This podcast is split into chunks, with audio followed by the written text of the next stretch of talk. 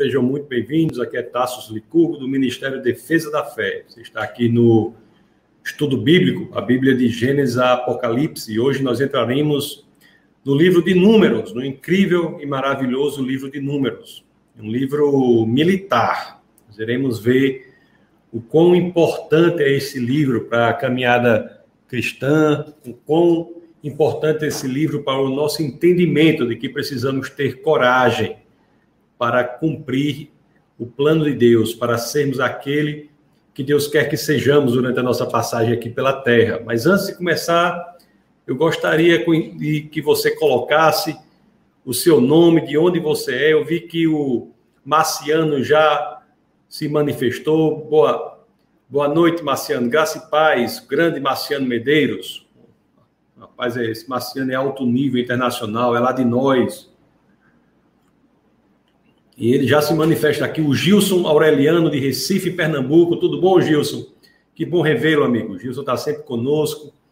A Lucielma Domingos Nunes, também lá de Americana, em São Paulo. Seja muito bem-vinda, Lucielma, para esta aula. Será é sempre um prazer. A Ana Paula também. A boa noite, boa noite, Ana Paula. Coloque onde vocês são. Nós temos aqui o Orlando Licurgo. Grande Orlando Licurgo, meu filho, pessoa, menino maravilhoso, está aqui assistindo. Boa noite, a paz. Diego Saraiva, boa noite, boa noite, Diego. Então, muitas pessoas aqui, eu está colocando, né? Então, nós tivemos aqui o Márcio, que falou, o Gilson falou, a Lucielma, boa noite, Ana Paula. Temos aqui o Orlando, boa noite, Orlando. Diego, boa noite, Orlando. O Caio também, Pode colocar também o lugar de onde vocês são, para que todos saibam, tá bom? O Caio da boa noite, hoje vai ser bênção. Amém, Caio? Amém. Meu querido, nós temos a Gislane Santos de Crato, Ceará, grande estado do Crato. É, não sei se eu congreguei, eu morei, morei dois, dois a três anos no Crato, assumi uma função pública lá e foi lá, na realidade, que eu me converti, né? Com a primeira igreja batista lá do Crato, com o pastor Samuel Lobo e a pastora Marinila, não é? E também o pastor Hélio, a pastora Clébia. Então, são, são casais abençoados, pessoas maravilhosas aí no Crato, Ceará. Uma igreja muito boa, viu? Primeira igreja batista do Crato, a igreja em que eu tive a honra de pregar no aniversário, no ano passado, aniversário dela se eu não me engano, 30 anos, né? Já, igreja. Nós temos a Ana Paula aqui de Fortaleza, Ceará. Temos, olha só, a Roseli, bem-vinda, Roseli, ela é de Mairiporã. Que, que coisa boa, né? Seja muito bem-vinda. Nós temos a Edilza, bem-vinda. O Diego está em Parnabirim aqui, pertinho. temos aqui, Edilza está de Salvador, na Bahia. Pessoas de vários e vários lugares. O grande Franklin, homem de Deus, ele, acredito que a sua esposa deve estar assistindo também aí, deve, que a, a Rai deve estar assistindo, que coisa. Temos a Sueli, também de Belo Horizonte, então, pessoas do Brasil todo, sejam muito, muito bem-vindos. A, a Edilza disse que é, é de, ela é potiguar, nasceu aqui e atualmente está morando em Salvador, Bahia, não é isso que você colocou?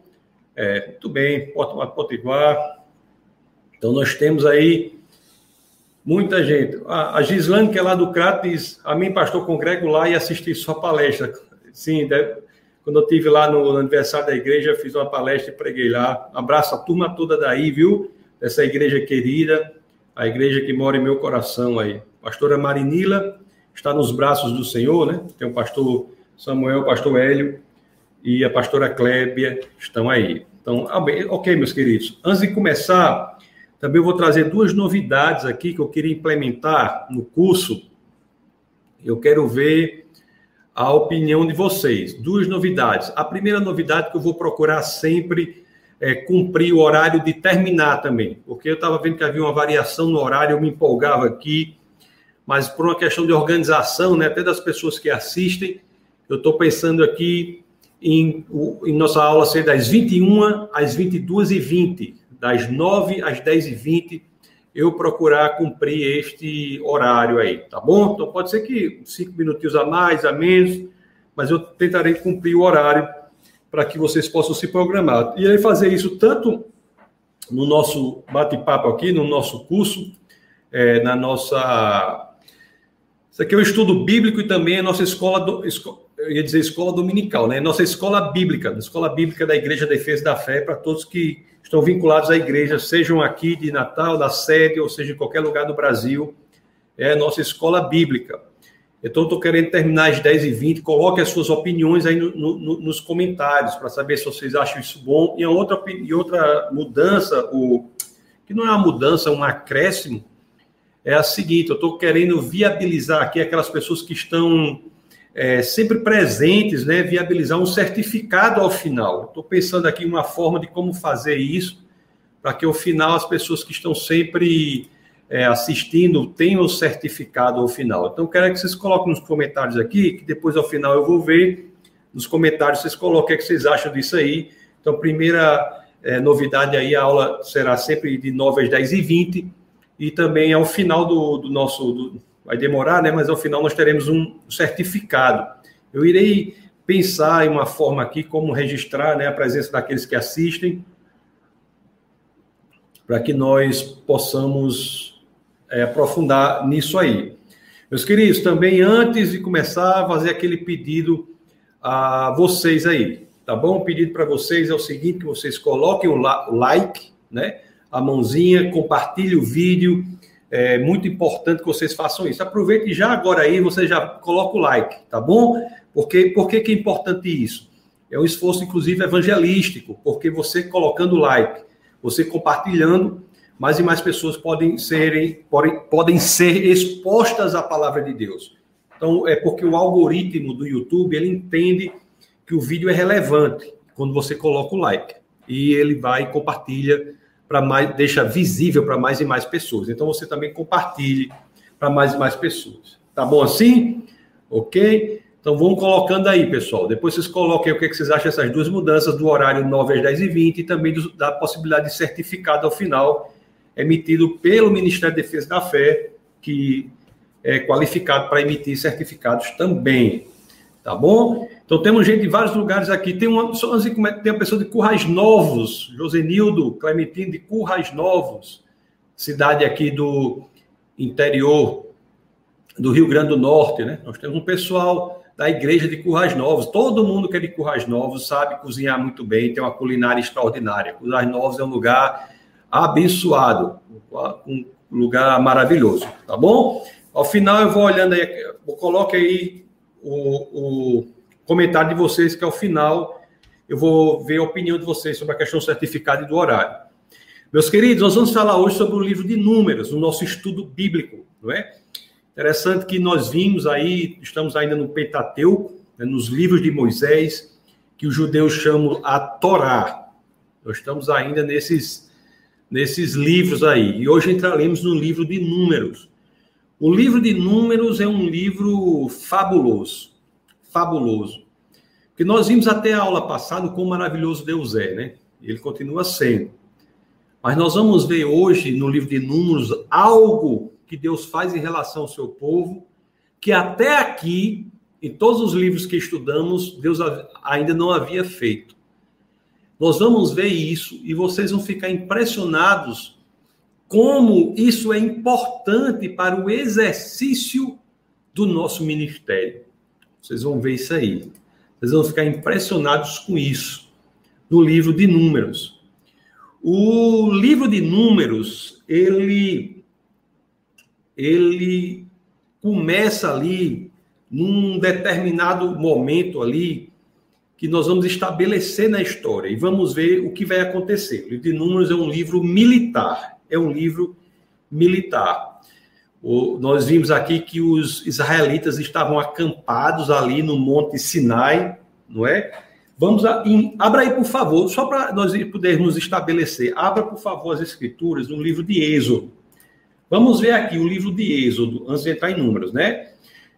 O livro de Êxodo, no capítulo 19, logo no início, no início do capítulo 19. Né? Vamos estabelecer esse, esse, esse momento aqui, que as escrituras dizem assim, ó. No dia em que se completaram três meses que os israelitas haviam saído do Egito, chegaram ao deserto do Sinai. Então, eles estavam ali no Monte Sinai, no deserto, aos pés do Monte Sinai. Ele estava ali no dia em que se completaram três meses que haviam saído do Egito, que Deus havia libertado os israelitas do Egito. As escrituras nos dizem, em Êxodo 19, 1, que três meses após eles chegaram ali ao deserto do Sinai. E houve uma coisa importante ali, uma coisa importante ali. O livro de Números, logo no comecinho do livro de Números, ele começa a contar a história do ponto em que o livro de Êxodo termina de contar. O livro de Números, ele começa a contar a história do ponto em que o livro de Êxodo termina de contar. Eu sei que entre o livro de Êxodo e o livro de Números existe o livro de Levítico. O livro de Levítico, ele fala de como Deus né, vem habitar entre o povo. Nós estudamos Levítico, nós estudamos a criação do tabernáculo, nós estudamos como Deus volta a habitar entre o seu povo com a construção do tabernáculo, que é um templo móvel. Nós estudamos isso nas duas últimas aulas. Então, números ele começa a contar a partir aqui, a partir de do final do livro de Êxodo. Como é que nós sabemos disso? Nós sabemos isso, disso da leitura de, logo do comecinho de Números. Quando nós vamos ler Números 1, verso 1.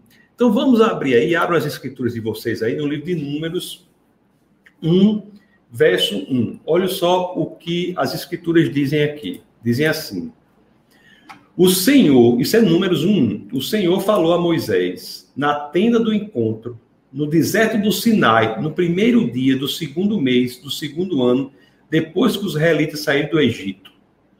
Então, aqui nós tivemos um tempo aqui, eles estavam ali na, no, Sinai, no Sinai. Então, depois de um tempo ali no Sinai, se organizando, o povo se organizando, o Senhor fala com o povo. É, o que é importante é o seguinte: o que é que, o que, é que Deus diz ali? O que é que Deus diz ali?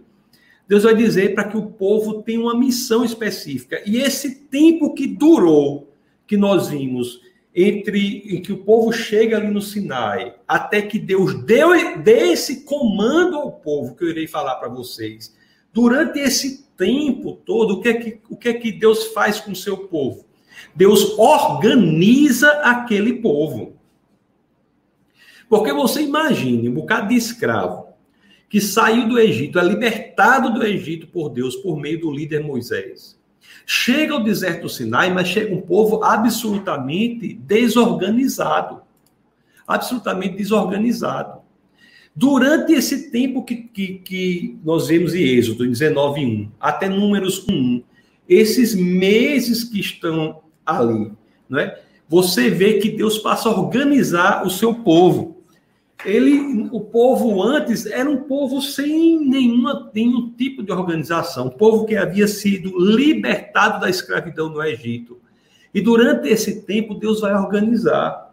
Ao final desse tempo, que é esse período que, eu vou, que, que, se, que, que se dá até aqui, quando eu comecei, começarei a falar sobre a ordem de Deus no livro de Números, Deus organiza o povo o povo passa a ter uma forma específica de adorar a Deus, né? Nós, o povo passa a ter um sistema legal.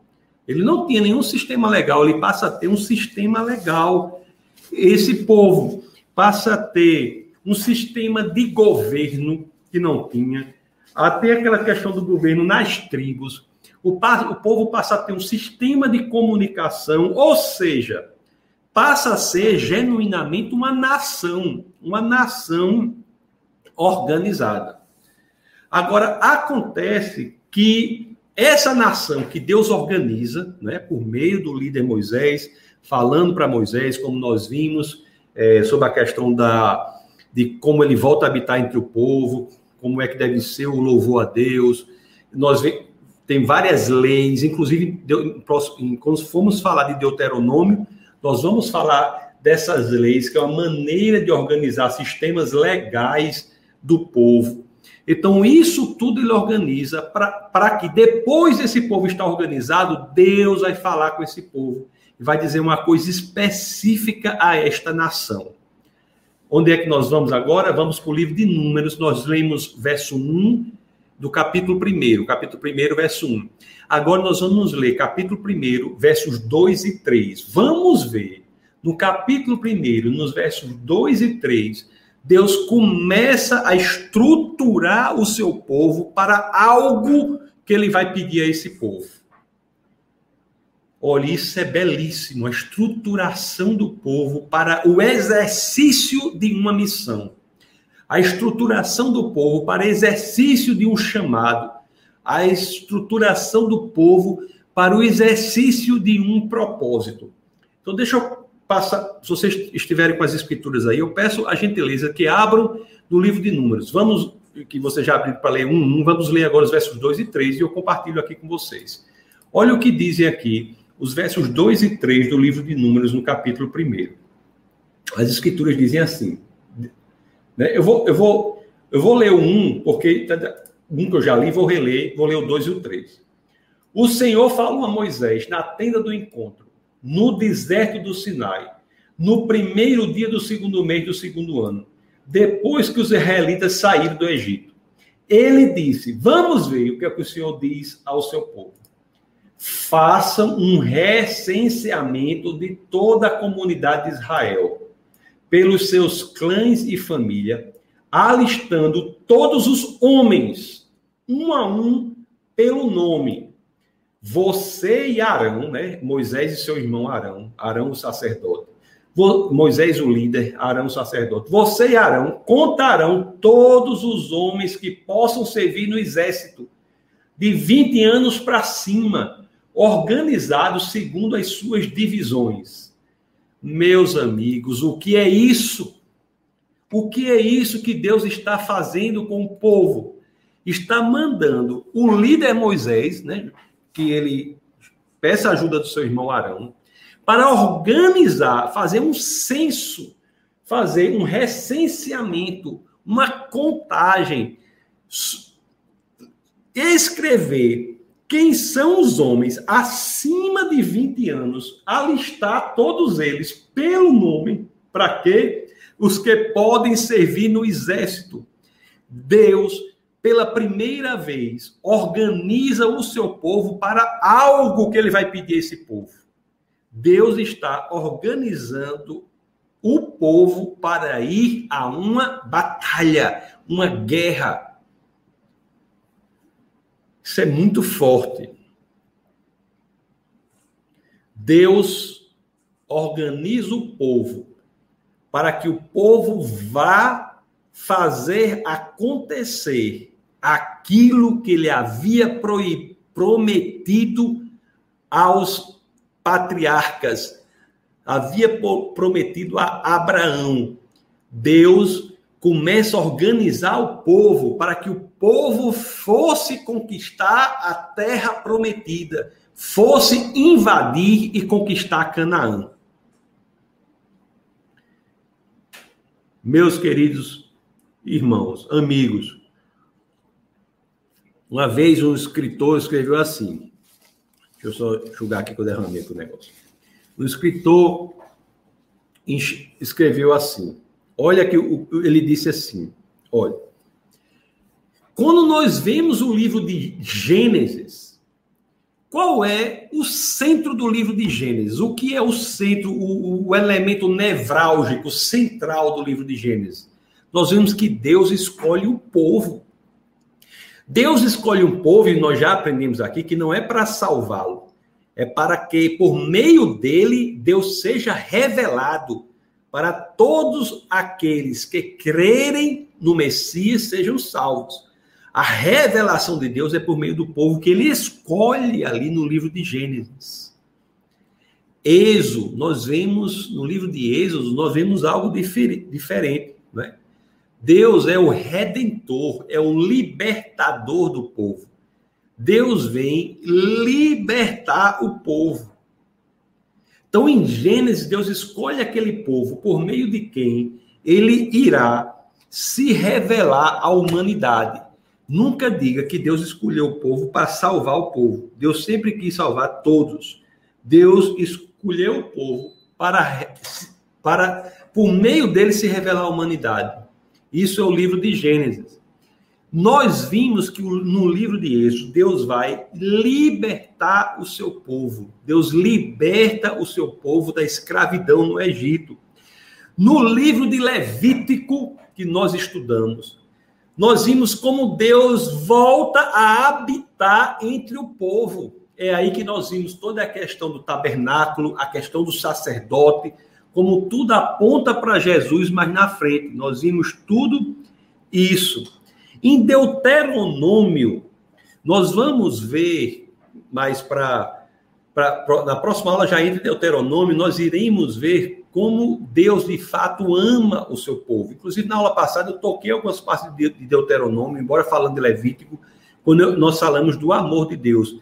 Você não viu essa aula, eu espero que eu tenha visto, mas se não viu, veja que está disponível lá no, no canal da internet. Nós vimos isso aí. Mas em números, nós temos algo diferente. Em todos os outros livros, nós vemos Deus fazendo algo maravilhoso pelo povo. Não é? Deus escolhe o povo. O povo de Deus é um povo escolhido. O povo de Deus é um povo redimido, é um povo liberto.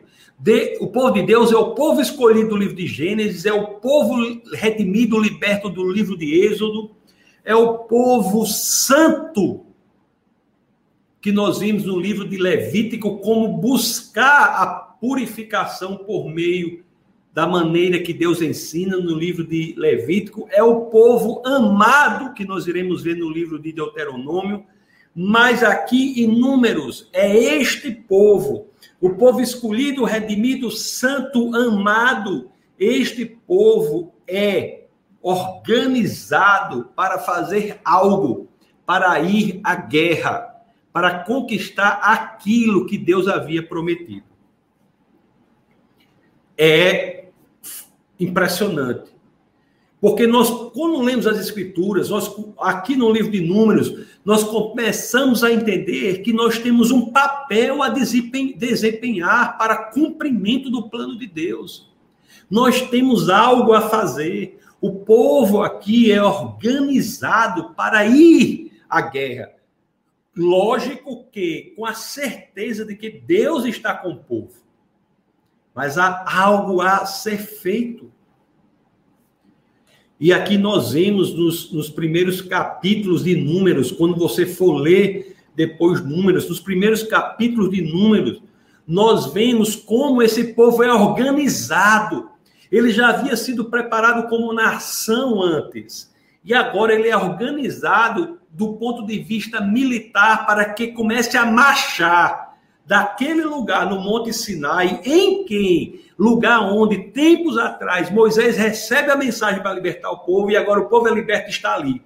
Mas agora esse povo vai receber a mensagem para ir militarmente, ir alcançar a a promessa de Deus para a vida deles, ir à terra prometida, ir a Canaã. Meus queridos, e a forma como isso é feito é de uma maneira, de uma, de uma maneira belíssima. É de uma beleza tão impressionante, tão incrível, que vocês vão ver como Deus organiza, inclusive espacialmente, o povo. Ele organiza como o povo deve marchar no deserto, em busca da terra prometida, para cumprir a promessa de Deus, em busca daquilo que Deus havia prometido para ele. Até nisso, o, as escrituras são incríveis. Deixa eu botar uma água aqui. Até nisso, as escrituras são incríveis.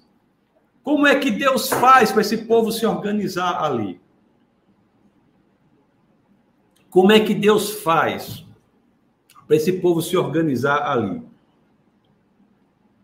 Meus amados irmãos, as doze tribos, doze tribos, são organizadas ao redor do tabernáculo. Nós vimos o tabernáculo na aula retrasada, a criação e a construção do tabernáculo, que, que era onde Deus habitava. As doze tribos são organizadas ao redor do tabernáculo, mas não de qualquer forma. São doze tribos tem um tabernáculo no meio e as doze tribos são colocadas três ao norte, três ao sul, três ao leste e três ao oeste.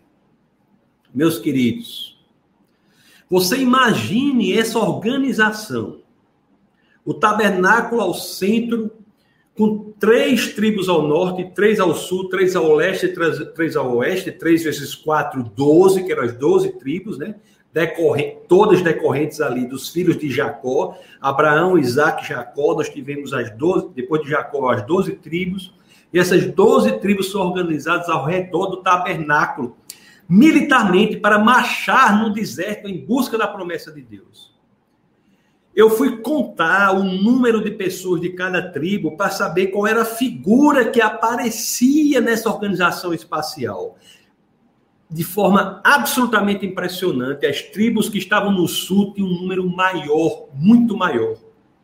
Agora me diga aí, você que está aí, você me diga como é que Deus organiza espacialmente o seu povo para que possa ir à frente, adiante, vencer as intempéries, vicissitudes do deserto, passar a confiar no Senhor, ver que nunca está só, sejam quais forem as dificuldades, Deus está ali.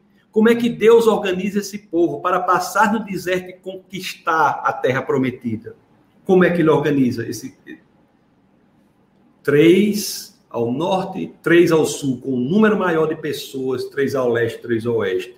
Você imagina uma visão espacial, um satélite, aquele Google Earth, aquele negócio da internet daquela época. Se pudesse fotografar o povo de Deus marchando no deserto em direção à terra prometida, o que é que ele iria ver, o satélite? Iria ver o povo organizado na forma de uma cruz. Olhe a estrutura apontando para a cruz em Cristo, organizado na forma de uma cruz, marchando no deserto em direção à terra prometida. Deus representa ali no tabernáculo, no centro da cruz. E cada um naquela organização sabendo o seu papel, marchando em uma só direção. E a presença de Deus resplandecente no centro da cruz. Meu amigo, diga aí, que coisa impressionante. Que coisa impressionante. Vamos ver no, é, no livro de Números, vamos ver o capítulo 10, no verso 11, Números 10, 11. Vamos ver o que as Escrituras dizem. Números, capítulo 10, no verso 11. Olha o que as Escrituras dizem. Chegou o momento, né? Chegou o momento Olha só, de, de, de, sair do Sinai e ir ao lugar. Olha o que as escrituras dizem. No vigésimo dia do segundo mês, do segundo ano, a nuvem se levantou de cima do tabernáculo que guarda as tábuas da aliança. Eita! E o que é que acontece aqui?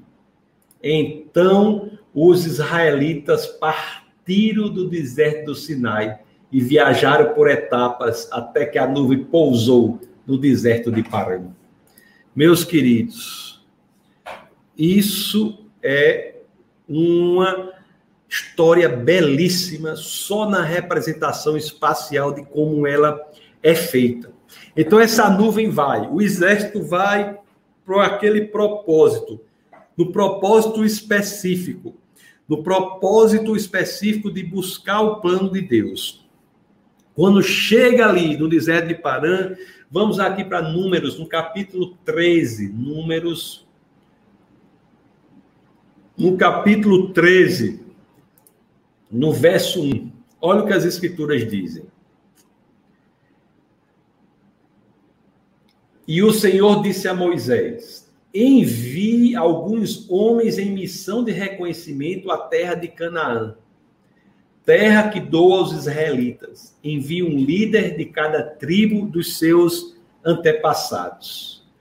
Ou seja, Deus instrui ao líder daquela campanha militar que reúnam um grupo de pessoas, um líder de cada tribo dos seus antepassados, os chamados espias, reúna um grupo de pessoas e envie a terra prometida para que traga ao líder informações sobre a terra.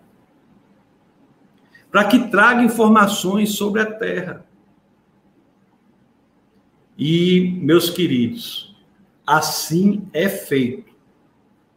Assim é feito.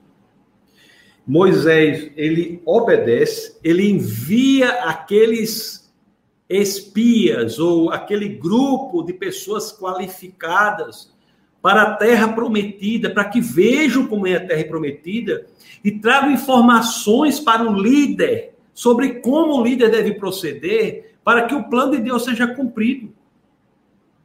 Esses, esse grupo vai à terra prometida, ele, o grupo pega informações e volta para contar as informações. De forma absolutamente triste, o grupo vem com relatório, em sua maioria. Dois do grupo não trouxeram esse relatório.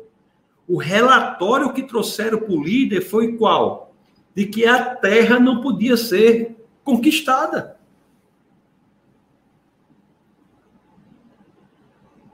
A terra não podia ser conquistada. O relatório foi o de que o comando de Deus não podia ser realizado. O relatório foi, foi o de que a promessa de Deus era irrealizável.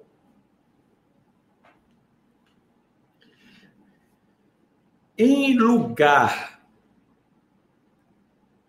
de entender que o que Deus promete se cumprirá, e buscar estratégias para que esta promessa efetivamente seja cumprida da forma mais prática, mais efetiva, mais inteligente, buscar estratégias confiando no Senhor, o relatório do grupo é: não podemos conquistar. Em vez disso, o que eles fizeram?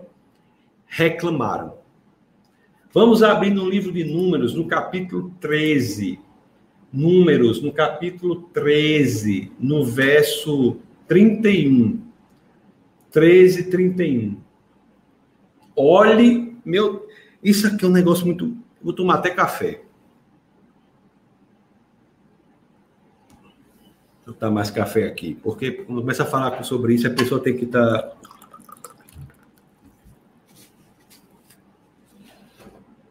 Olhe aqui, em Números 13, 31, olhe o relatório desse povo. Olha o que eles trazem aqui. Mas os homens que tinham ido com ele disseram: Não podemos atacar aquele povo, é mais forte do que nós. E espalharam entre os israelitas um relatório negativo acerca daquela terra disseram: a terra para a qual fomos em missão de reconhecimento devora os que nela vivem.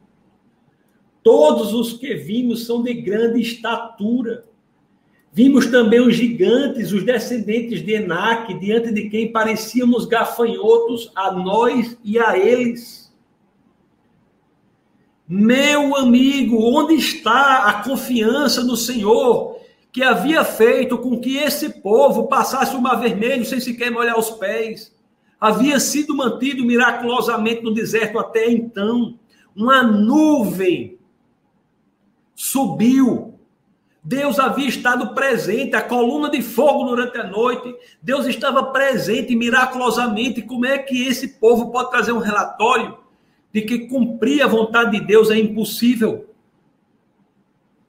Aí o 14 continua.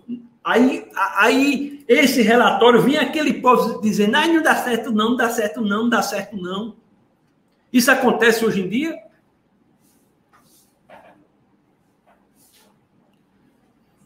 Povo fraco na fé.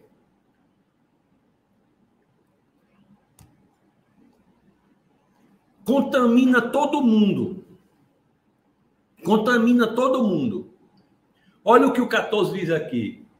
Naquela noite toda, a comunidade começou a chorar em alta voz. Além de ser frouxo, um povo chorão. Todos os israelitas queixaram-se contra Moisés e contra Arão. em vez de entenderem que esses líderes haviam levado esse povo, Moisés, o líder, levado o povo, havia tirado o povo da escravidão. O povo estava no deserto, a presença de Deus estava ali. O povo estava sendo levado para a promessa de Deus. Se Deus estava com ele, como não estaria no futuro? Aí eles começam a chorar, a reclamar, começam a se voltar contra o líder. E olhe o que o povo diz, e toda a comunidade lhes disse: quem dera tivéssemos morrido no Egito ou neste deserto. No, o, cuidado, meus queridos, com o que você deseja. Cuidado com o que você deseja. Deus deu um propósito, um objetivo para aquele povo, e o povo disse: desconsiderando tudo que Deus tinha feito, o povo diz: quem dera eu morresse aqui no deserto. E esta vontade foi atendida. Este povo morreu no deserto. Deus não os abandonou. Não, não o abandonou, não abandonou o povo. Mas esse povo aqui, essa geração morre no deserto. A única os únicos que não morrem aqui são aqueles que foram e trouxeram um relatório diferente. Josué e Caleb. Josué e Caleb. Olha o que o povo. É... Olha, lá na igreja, para quem eu sempre digo, traga à memória o que Deus fez por você. Deus tem sido fiel na sua vida. Na minha tem sido, na minha família, tem sido uma coisa impressionante. E é um exercício nós trazemos à memória o que Deus tem feito para que nós saibamos onde podemos chegar com a força de Deus. Em Cristo, onde podemos chegar. Aí ele diz aqui no 3, ó. Porque o Senhor está trazendo para esta terra só para nos deixar cair a espada? Nossas mulheres, nossos filhos serão tomados como despojo de guerra. Não seria melhor voltar para o Egito? E começam a reclamar, né? e disseram uns, aos outros: escolheremos um chefe e voltaremos para o Egito.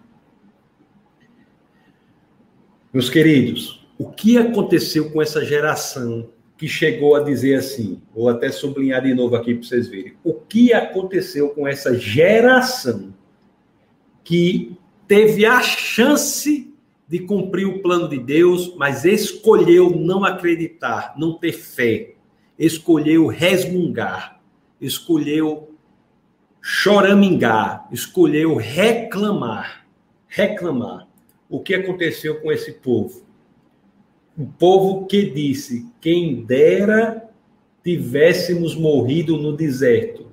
Esse povo morreu no deserto. Esta geração morreu no deserto. Os próximos 38 anos dessa geração foram no deserto a geração que vem a ocupar a terra de Canaã não é esta geração que foi libertada do Egito, é a geração subsequente. São os filhos da geração que foi libertada do Egito que passa a ocupar a terra prometida. Uma vez alguém escreveu assim, né? Números, o livro de Números é um livro que nunca deveria ser escrito, no sentido, é um livro que talvez nunca devesse existir. Quem dera se essa geração tivesse trazido à memória o que Deus havia feito por ela e tivesse dito: pode vir gigante como for, pode ser grande como for a dificuldade, o impedimento pode vir do tamanho do que for, pode vir um, pode chover canivete, pode dar sangue na canela, mas eu estou com o Senhor e não temerei. Quem dera essa geração tivesse dito isso. Mas ao contrário disso, um bocado de caba frouxo, molenga, teve medo de cumprir a promessa de Deus. O povo teve uma oportunidade única de fazer o plano de Deus ser realizado em sua própria história. A oportunidade que nós temos, meus, meus queridos, é de sermos instrumentos úteis na vida de Deus, no plano de Deus, no propósito de Deus.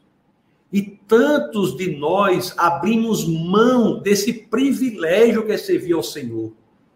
O propósito será realizado por outro, como foi realizado aqui pela geração subsequente de números, a que entra no deserto, a que é libertado do Egito. Não é a questão da realização do propósito, o propósito de Deus é realizado. O propósito, a questão é esta geração abriu mão de ser instrumento de Deus e em decorrência disso, sua própria vontade foi feita, a de que morrer no deserto. Não teve coragem de sair do confortável achou, teve medo de enfrentar os obstáculos e preferiu morrer no deserto como se isso fosse uma grande coisa. Meus queridos, cuidado com suas decisões de covardes. Se você tomar decisão como um covarde, cuidado com as consequências dela. As consequências das decisões de pessoas que não têm coragem para cumprir o plano de Deus são devastosas. Quer um exemplo bem pertinho, que eu já falei algumas vezes aqui? Esse, esse coronavírus, esse vírus aí. Cadê a nossa coragem? Ou vamos fazer feito a geração de números?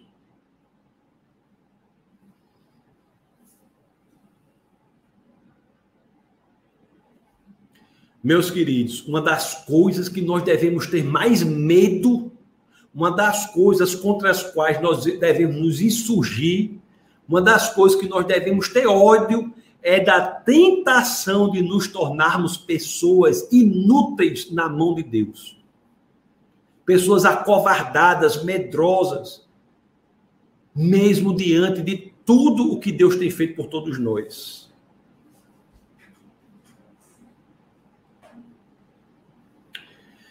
Números 11, voltemos aqui para o livro de Números 11, capítulo 1. Olhe se isto é uma coisa, uma tentação que muita gente cai nisso. Olha aqui. Aconteceu que o povo começou a queixar-se das suas dificuldades aos ouvidos do Senhor.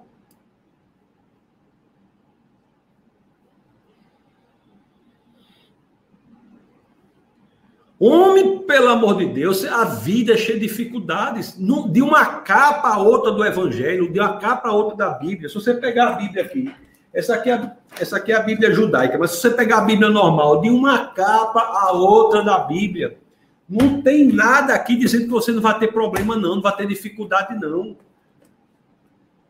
O que está dizendo é o contrário, que você pode enfrentar essa dificuldade, porque o Senhor está conosco.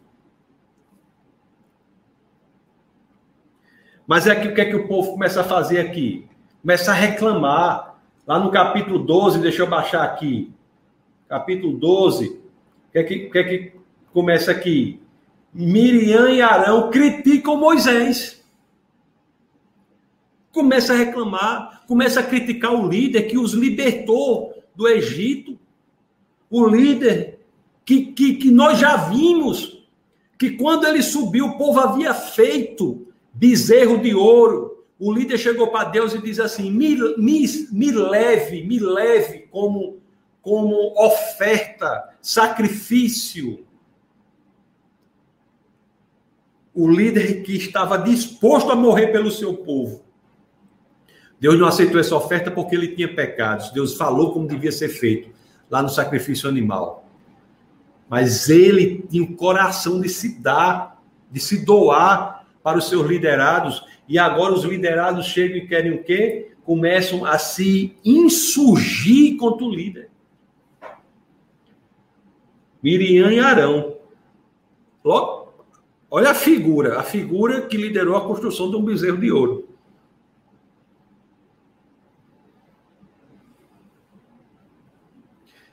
Deus havia estado com esse povo Deus havia dado ao povo comida, conforme eu disse para vocês, ele era alimentado miraculosamente, estava no deserto, era protegido dos raios solares miraculosamente, atravessou o Mar Vermelho miraculosamente, o exército de Faraó foi destruído miraculosamente. Deus estava com eles, águas saiu das rochas miraculosamente para lidar com a sede, a sede deles, a necessidade de água e de comida. As necessidades eram cuidadas miraculosamente e basta que Deus pedisse a ele, vá realizar a promessa e o povo faz o quê? Começa a reclamar.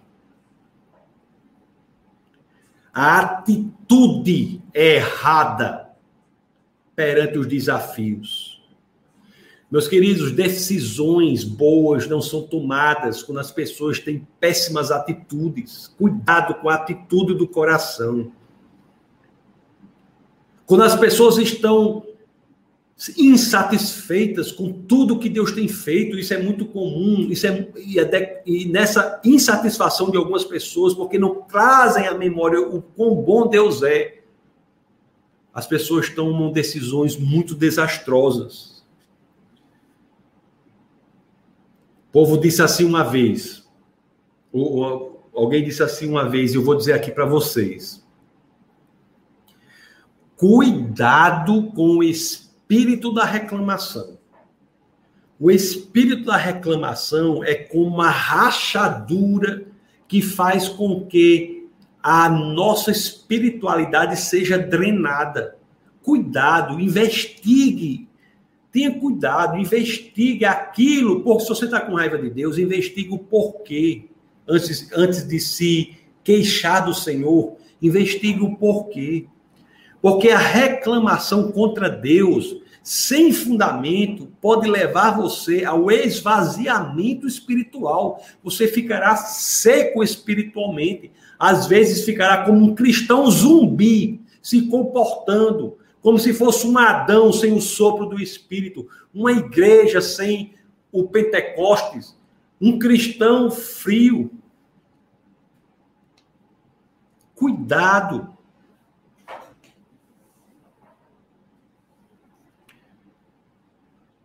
Porque esse, esse, essa atitude errada faz com que tomemos decisões erradas. Meus queridos, em Números capítulo 13, verso 3, Números, capítulo 13, no verso 3, as escrituras dizem assim: Esses aqui são os que foram enviados você vai ver aqui como foi um de cada tribo que foi enviado.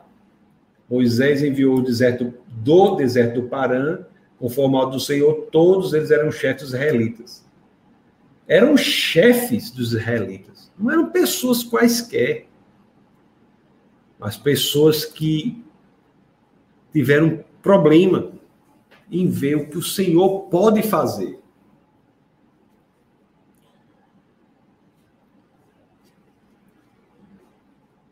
Esse relatório, relatório lá em 3, no números 13 e 31, depois vocês abrem lá.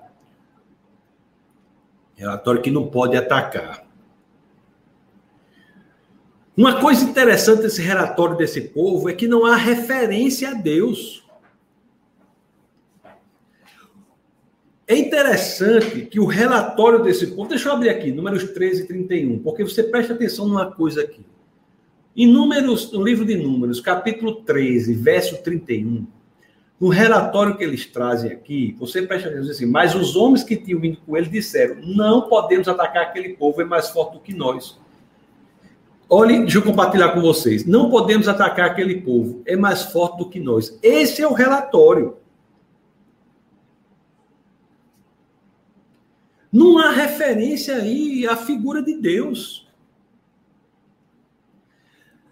A decisão do povo de Deus é baseada unicamente no relatório com os dados que a pessoa tem sem considerar Deus. Meus queridos, nós temos que buscar em Deus o que é preciso ser feito. Na igreja é assim o tempo todo. Na igreja é feito assim o tempo todo. Como é que nós iremos? Como é que nós iremos decidir algo se for unicamente com base nos dados, na planilha do Excel, nisso, naquilo, naquilo outro, sem buscar o que diz o Senhor? Não é para você fazer loucura. Os dados são importantíssimos, o planejamento é importantíssimo, as planilhas são importantíssimas, mas a sua decisão não deve ser uma decisão com base unicamente no natural. Você tem que buscar a sobrenaturalidade de Deus para que você tenha a atitude correta na decisão. A fé exige ver onde os dados não estão mostrando. Os dados são míopes na lógica da fé não são desimportantes, pelo contrário, são importantes, mas são míopes. A naturalidade nunca vai apontar para onde a sobrenaturalidade aponta. O milagre faz parte da nossa equação. Quanto mais desse povo que havia vivido assim.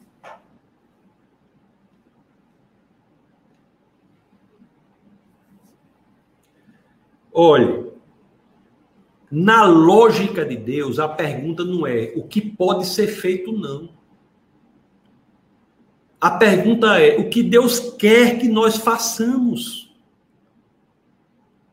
Na lógica de Deus, não é o que é possível de ser realizado, não. É o que Deus quer que realizemos. Nós colocamos o pé, Deus coloca o chão. Estou dizendo para você fazer doidice, não. Estou dizendo para você saber o que Deus quer que você faça, porque se Deus prometeu, vai acontecer.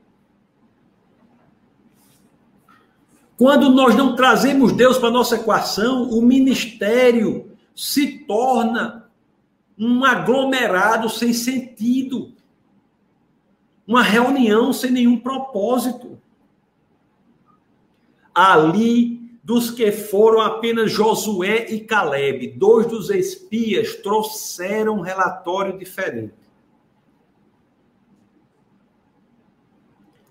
Meus queridos, preste atenção.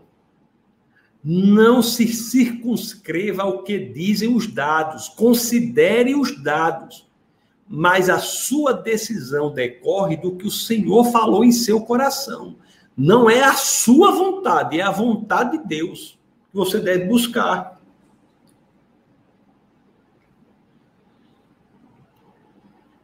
Outro erro. Aqueles espias chegaram, em vez de passar informação apenas para Moisés, foram trazer para todo mundo. Foram criar um espírito de pessimismo e reclamação no povo. E o povo começa a reclamar.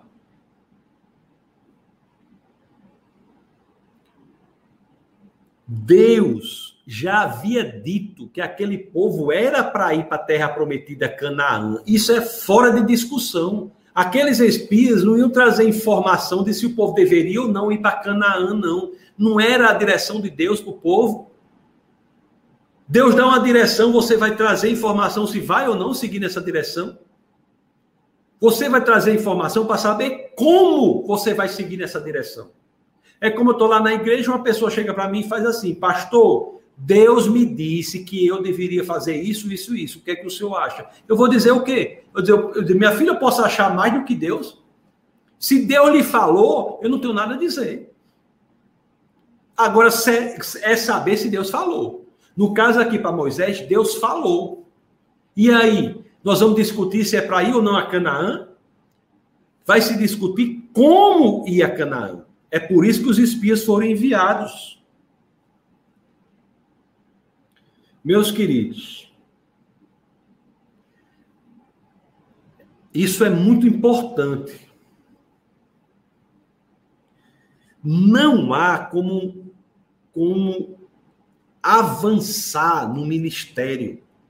Não há como avançar no propósito de Deus sem fé. Não há. Não há como avançar você achando que é só você. Só os dados. Sem fé, não há como. Nós temos que ter um espírito de fé. A liderança tem de ter espírito de fé. Tem de ter coragem. Não pode ser frouxo, não pode ser cambaleante sobre as próprias pernas. Não pode.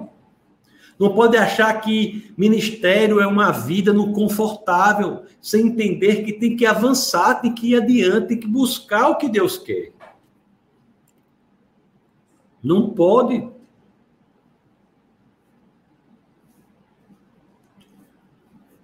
Isso é tão importante. É tão importante isso aqui. O cumprimento do plano de Deus para minha e para a sua vida custará algo a nós. Custa algo. Este algo é perseverança, é coragem, é enfrentar as dificuldades, enfrentar os desafios, enfrentar os problemas.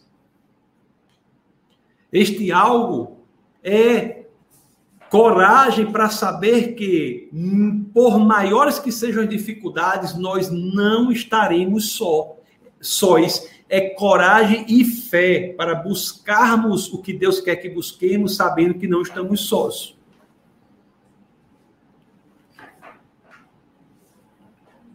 O povo tem uma história de dizer que não sei o quê, a pessoa se converte, tem o né, primeiro amor por Jesus, primeiro amor por Jesus, aí depois vai passando, vai esfriando, vai esfriando. Quando é que já se viu um negócio desse?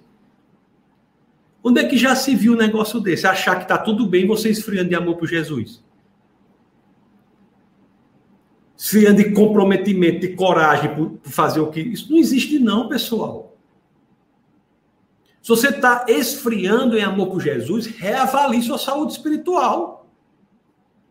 Isso é sintoma, isso não é normal. Não é algo esperado, não é algo que vai acontecer. Não existe isso não. O que existe é pessoas achando que o custo pessoal de obedecer a Deus, de seguir a vontade de Deus, talvez seja alto demais. A pessoa não quer abrir mão de várias coisas.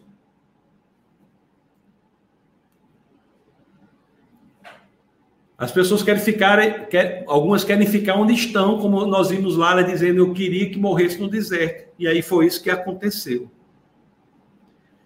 Meus queridos, Deus faz muita coisa por a gente. E quando nós não temos fé de ir adiante daquilo que Deus falou, isso é uma ofensa a Deus tem esse aspecto, essa relevância de que falta de comprometimento e de entendimento de que Deus está com a gente ofende a Deus. No livro de Números, no capítulo 14, no verso 11, olha o que Deus diz, diz aqui. Olhe só o que Deus diz aqui. E o Senhor disse a Moisés: Até quando este povo me tratará com pouco caso? Até quando se recusará a crer em mim, apesar de todos os sinais que realizei entre eles? E tem algo mais atual do que isso?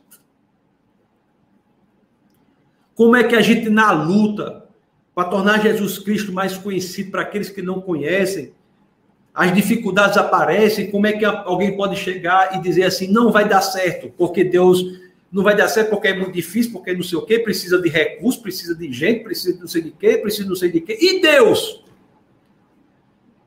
Você precisa comprometer a palavra para ter recurso, você precisa comprometer a palavra para alguma coisa, só vai comprometer se você achar que não tem Deus.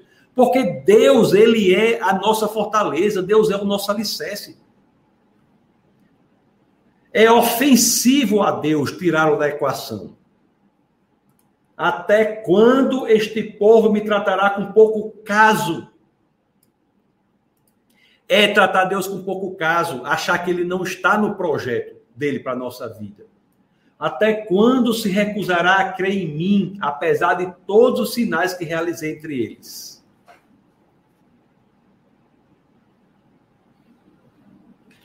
Meus queridos, se você prefere o seu próprio conforto se você prefere estar onde, onde você está, se prefere morrer no deserto, é problema seu. Aquele povo foi e morreu no deserto. Deus não abandona, não, por conta disso, não. É outra lição que nós tiramos. Deus não abandona, não. Deus não abandona, não. Deus continuou miraculosamente suprindo aquele povo. Apesar do povo tratá-lo com descaso, por não confiar que ele estaria com o povo para atingir o objetivo. Deus continua ali.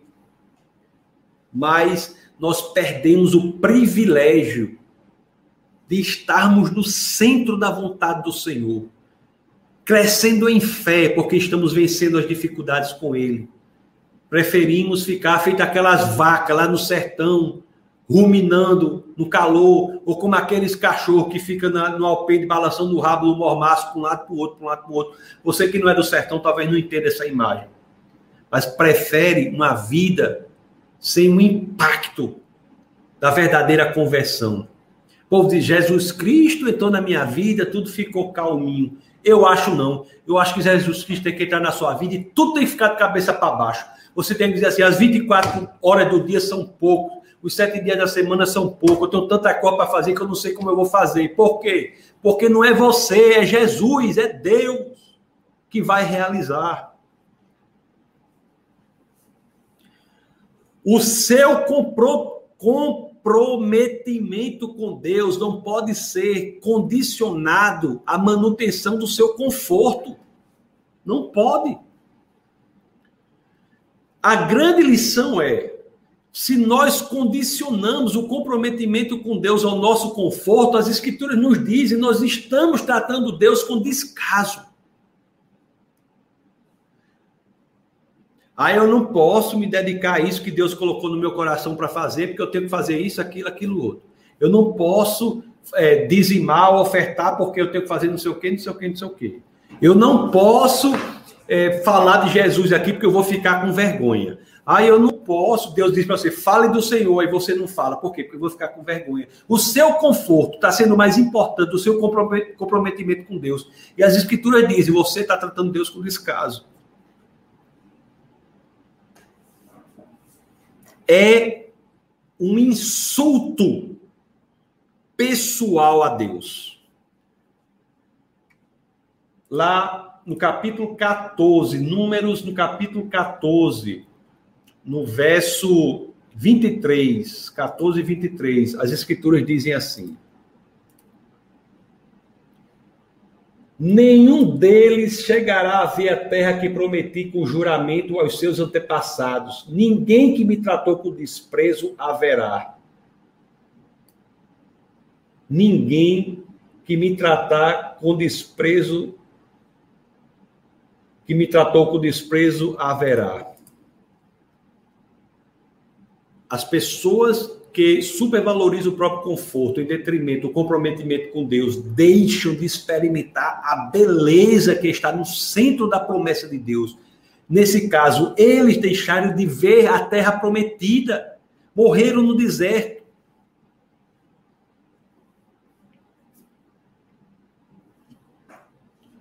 Olhe, eu, pessoalmente, e minha família, somos super abundantemente abençoados por Deus. E eu tenho certeza que você também.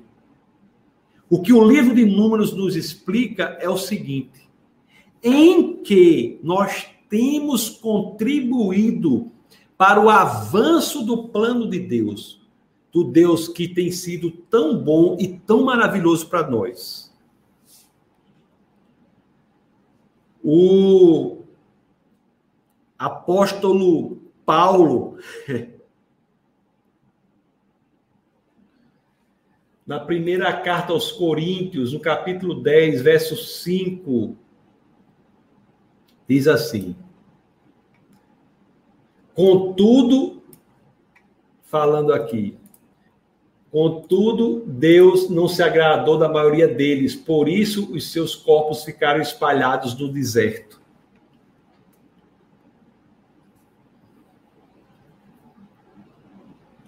Meus amados, você quer fazer parte de uma geração inútil para o cumprimento do propósito de Deus?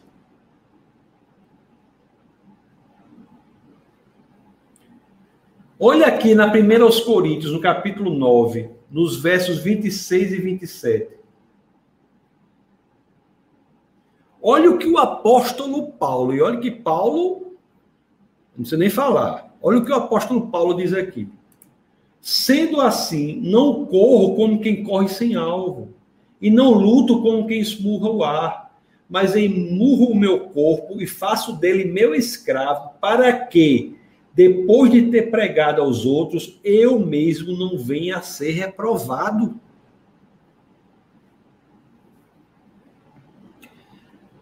Tem um amigo meu que, diz, que disse assim, né? Uma, disse uma triste frase, disse assim: Eu já estou. Como é que ele diz? Eu só cuido, eu só preciso cuidar da minha salvação. Conhecido meu, eu só preciso cuidar da minha salvação. Como assim? Para que, que a gente continua aqui na terra depois de nós nos convertermos genuinamente, de aceitarmos Jesus? Porque era para sermos imediatamente arrebatados. Por que, que a gente continua aqui? Porque nós temos uma função a desempenhar. Uma função a desempenhar.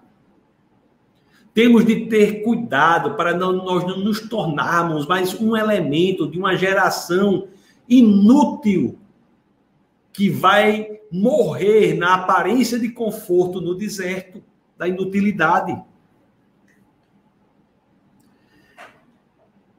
Se você tem medo de sair da sua zona de conforto para cumprir a determinação de Deus para a sua vida, o propósito de Deus para a sua vida, reavalie a sua saúde espiritual. Você está replicando o que a geração de números fez.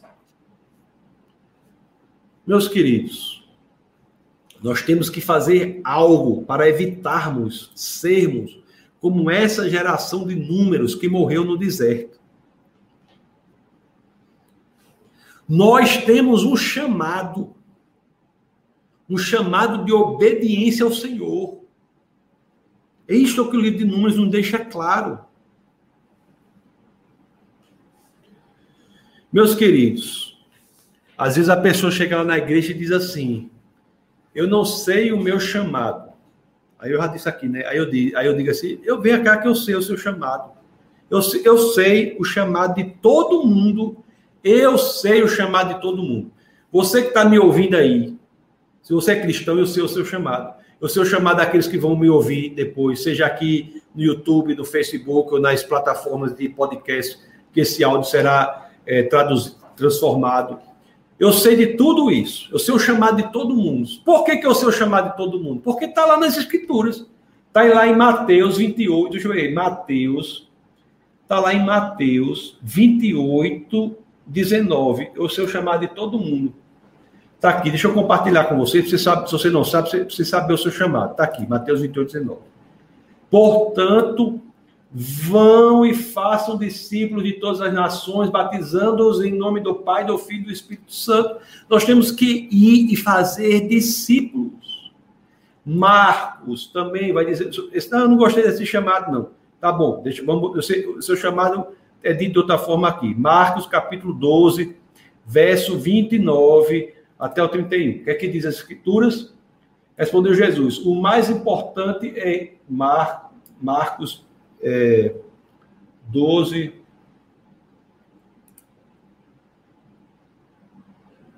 Do, do 29 ao 31.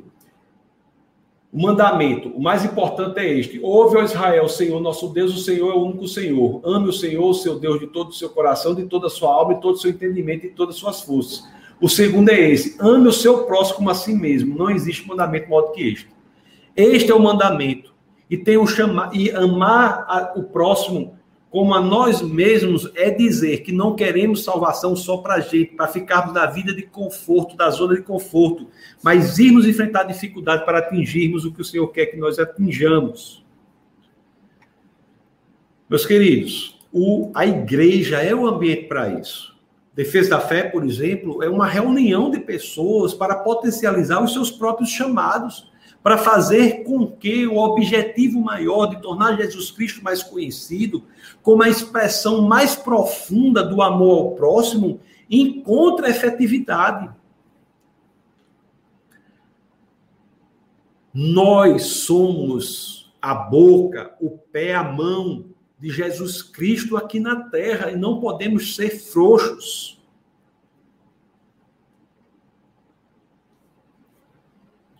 É interessante que em Marcos, no capítulo 8, deixa eu abrir aqui, Marcos, no capítulo 8, no capítulo 8, no verso 35, as escrituras dizem assim: Diz assim: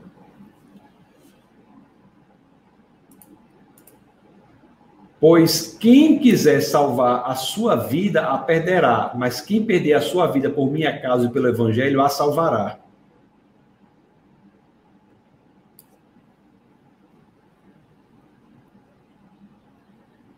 Nosso conforto não é o máximo. O máximo é a obediência a Deus. O máximo que temos que buscar é obediência ao Senhor. Esse é o máximo que nós temos que atingir. Meus queridos, o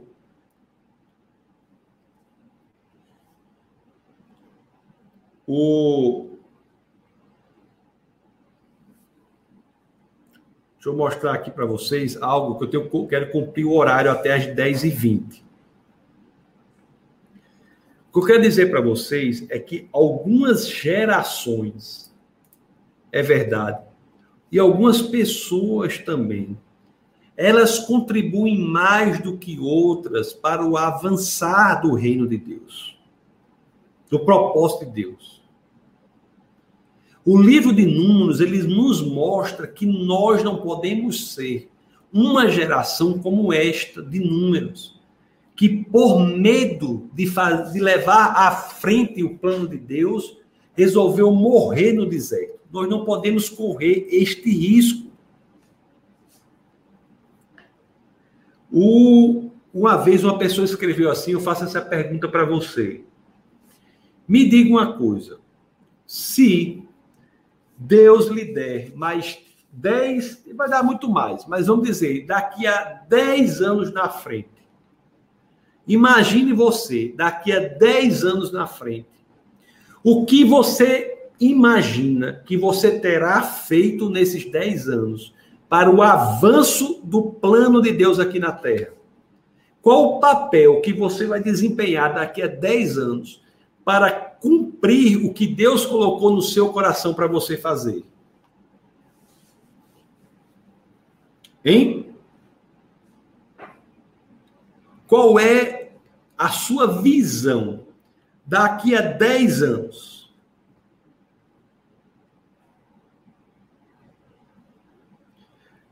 Jesus deu o exemplo, né? Aqui em João, no capítulo 4, no verso 34. João, no capítulo 4, no verso 34. João 4, no verso 34. João 4,34, nós temos um exemplo que diz assim. Será que nós poderíamos dizer isso também? Olha o que Jesus diz aqui.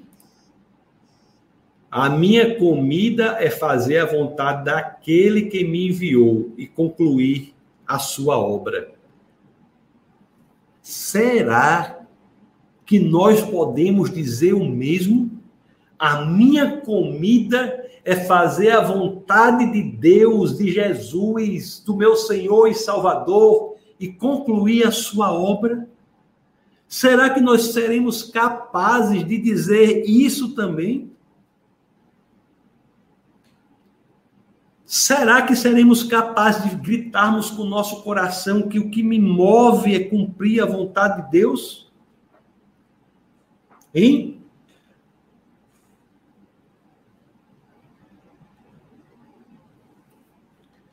Hebreus, no capítulo 12, o livro de Hebreus, no capítulo 12, no capítulo 12, no verso 2, as escrituras dizem assim: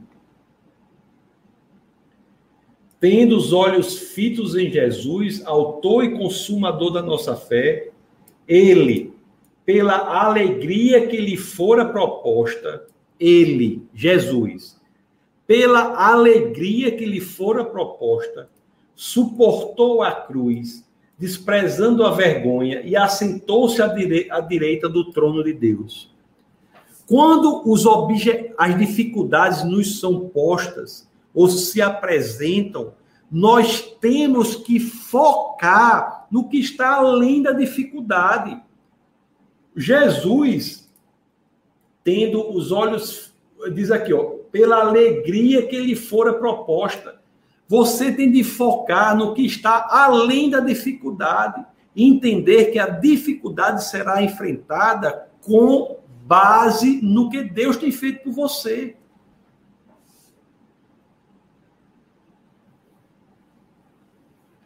A cruz foi proposta a Cristo. Mas você acha que Jesus focou na cruz? Ele veio, ele viu por meio da cruz para o que estava além da cruz. E por isso suportou a cruz. Isaías, no capítulo 53, Isaías, no capítulo 53, no verso 11, as escrituras dizem assim: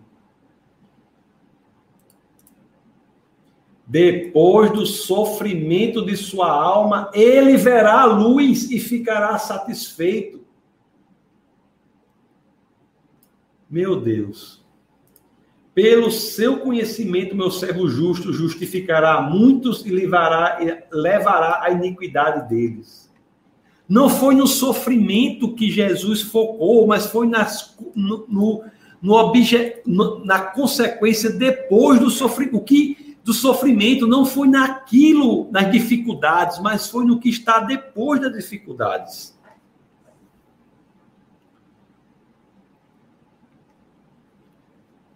Em resumo, meus queridos, tá? 10 e 18, em resumo.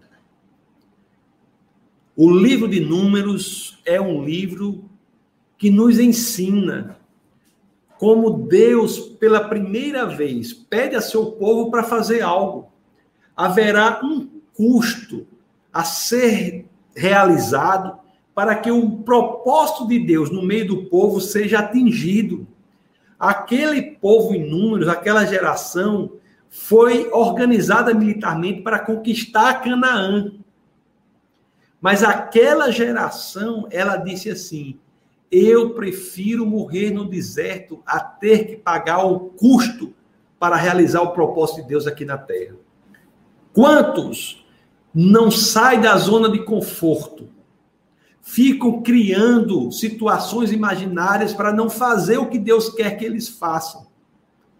E tem uma vida medíocre do ponto de vista espiritual, embora Deus continue cuidando da pessoa, mas uma vida sem experimentar o sobrenatural aqui na terra, sem experimentar a força do Espírito aqui na terra, sem experimentar o céu caindo aqui na terra, uma vida mundana, uma vida corriqueira, uma vida cotidiana, unicamente material e natural, sem experimentar a verdadeira espiritualidade, que é viver o sobrenatural aqui na terra.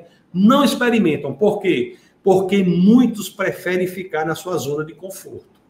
Esta é a grande mensagem do livro de Números que eu espero, pelo menos, ter passado o, a coluna, o esqueleto, o elemento central para que vocês, ao lerem o livro de Números, possam se envolverem mais e mais com o propósito de Deus para a sua vida, mesmo que esse propósito envolva um custo para você, um comprometimento para você. Nós, no Ministério, no Defesa da Fé e outros, acontece a mesma coisa, sabemos que nada é fácil. As pessoas que estão fora acham que tudo é fácil. Não, tudo é difícil. A perseverança, o dia a dia, as dificuldades que aparecem, os desafios que aparecem. Se você for frouxo, você prefere ficar no confortável. O plano de Deus exige coragem. Já tinha alguém que dizia assim: a coragem é mais do que uma virtude. A coragem é a forma de todas as virtudes.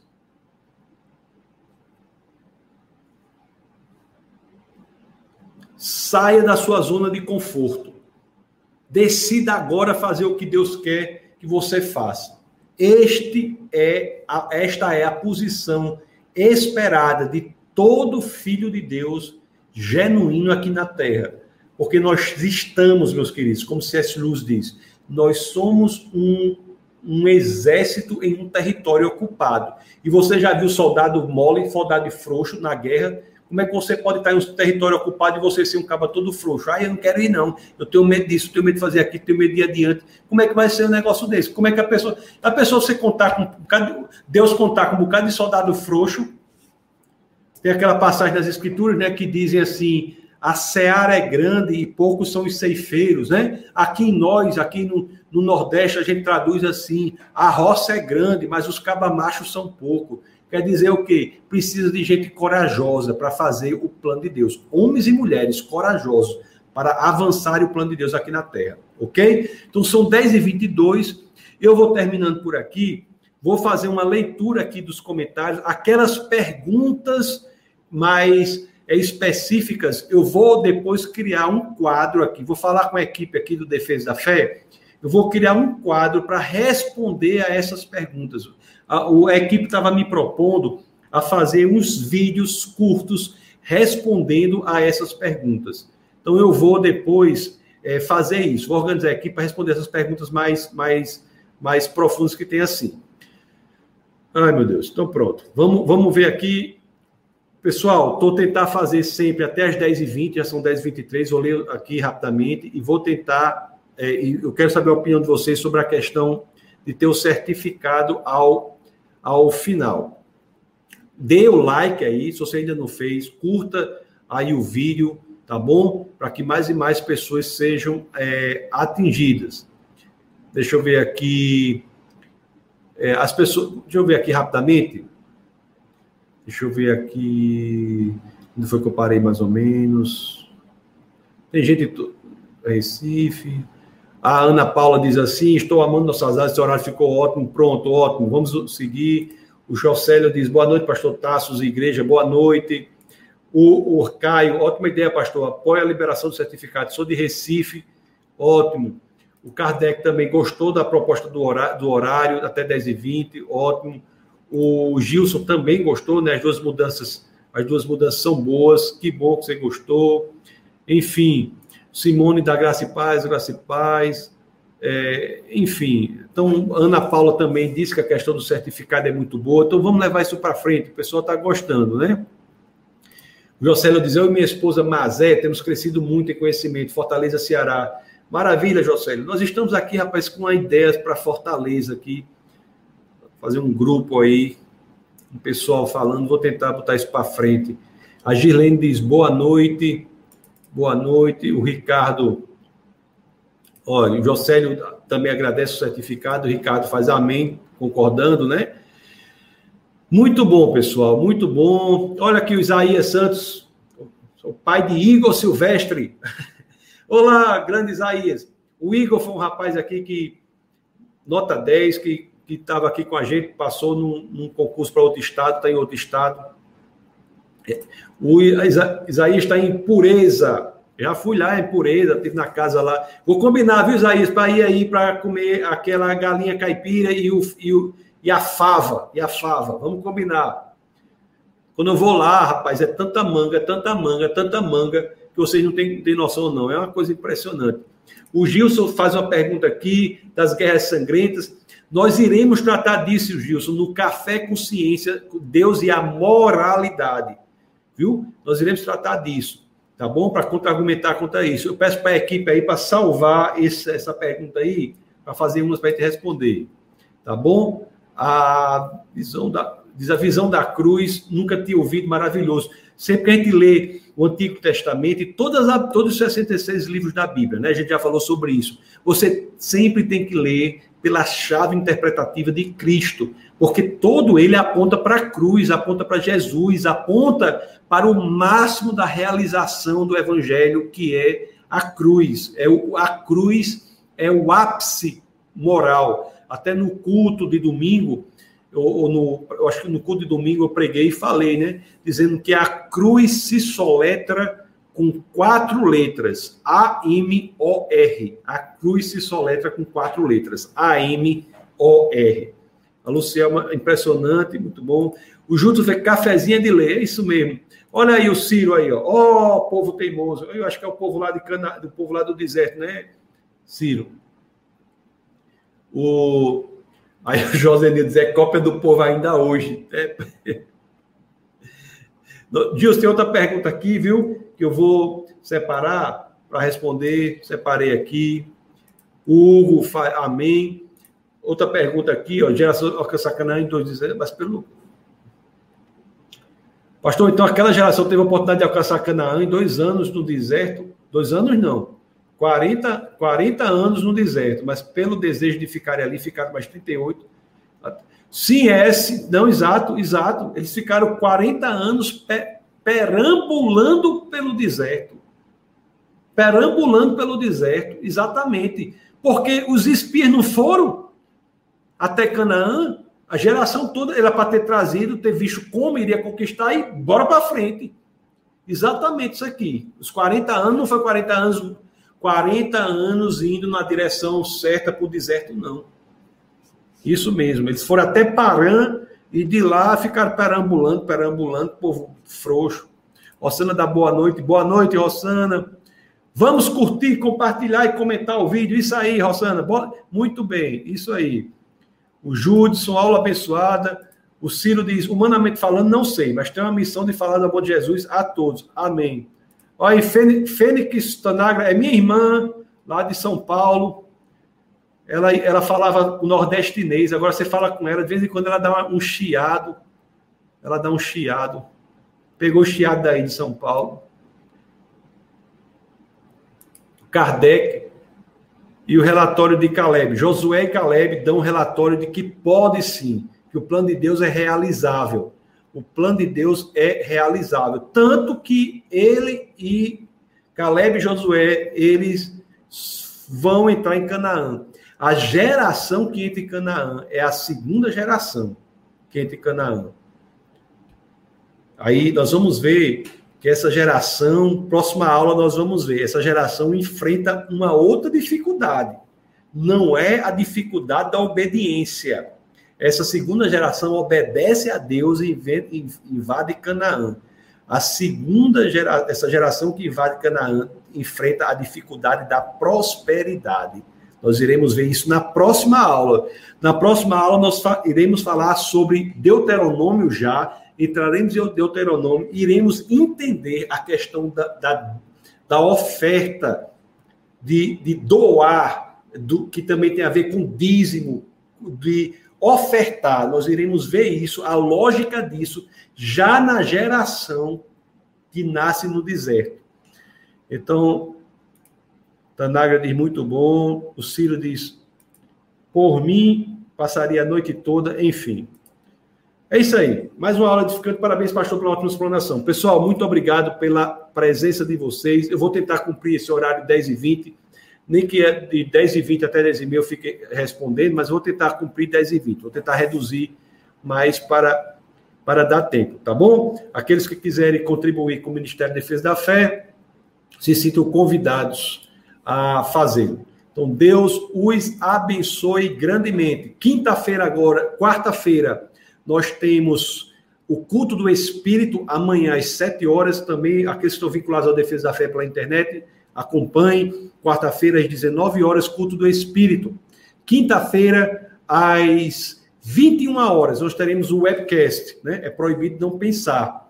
Tudo dando certo, o nosso bate-papo será com um nome muito importante, né? Da defesa da fé é, no, no Brasil, que é o professor Adalto Lourenço. Quinta-feira, agora, às 21 horas. É uma pessoa que já, que talvez um dos pioneiros a apresentarem defesas racionais para a fé que é o professor Adalto Lourenço, que será agora.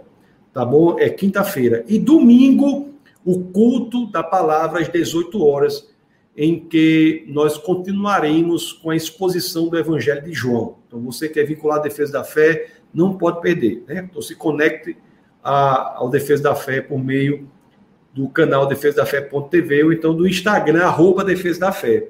Lá no link da bio do arroba Defesa da Fé, tu, todos os, os essas, essas transmissões, os links ficam todos lá atualizados, tá bom?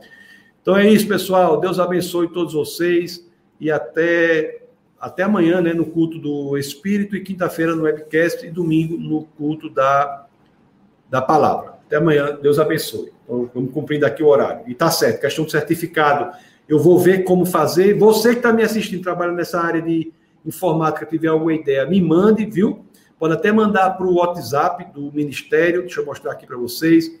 Você pode até mandar para o WhatsApp do Ministério se você quiser, está aqui, vai estar tá gravado aí. Você pode mandar que eu vou, vou ver como é que fazer isso aí, tá bom? Estamos também vendo a questão dos membros do Defesa da Fé, que são de vários lugares do Brasil. Estamos estabelecendo aí uma forma de, de vinculação maior e vamos colocar isso em prática já já. Estamos já estruturando isso aí, tá bom? Inclusive para que eu possa criar os grupos e ir é, até viajando também para alguns lugares para que nós possamos nos encontrar. Então, Deus abençoe é, grandemente e até a próxima oportunidade. E nunca se esqueça, porque que aqui no Defesa da Fé é proibido não pensar. Deus abençoe.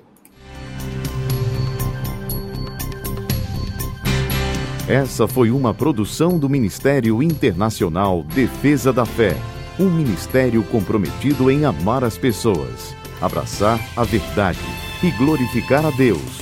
Para saber mais sobre o que fazemos, acesse defesadafé.org.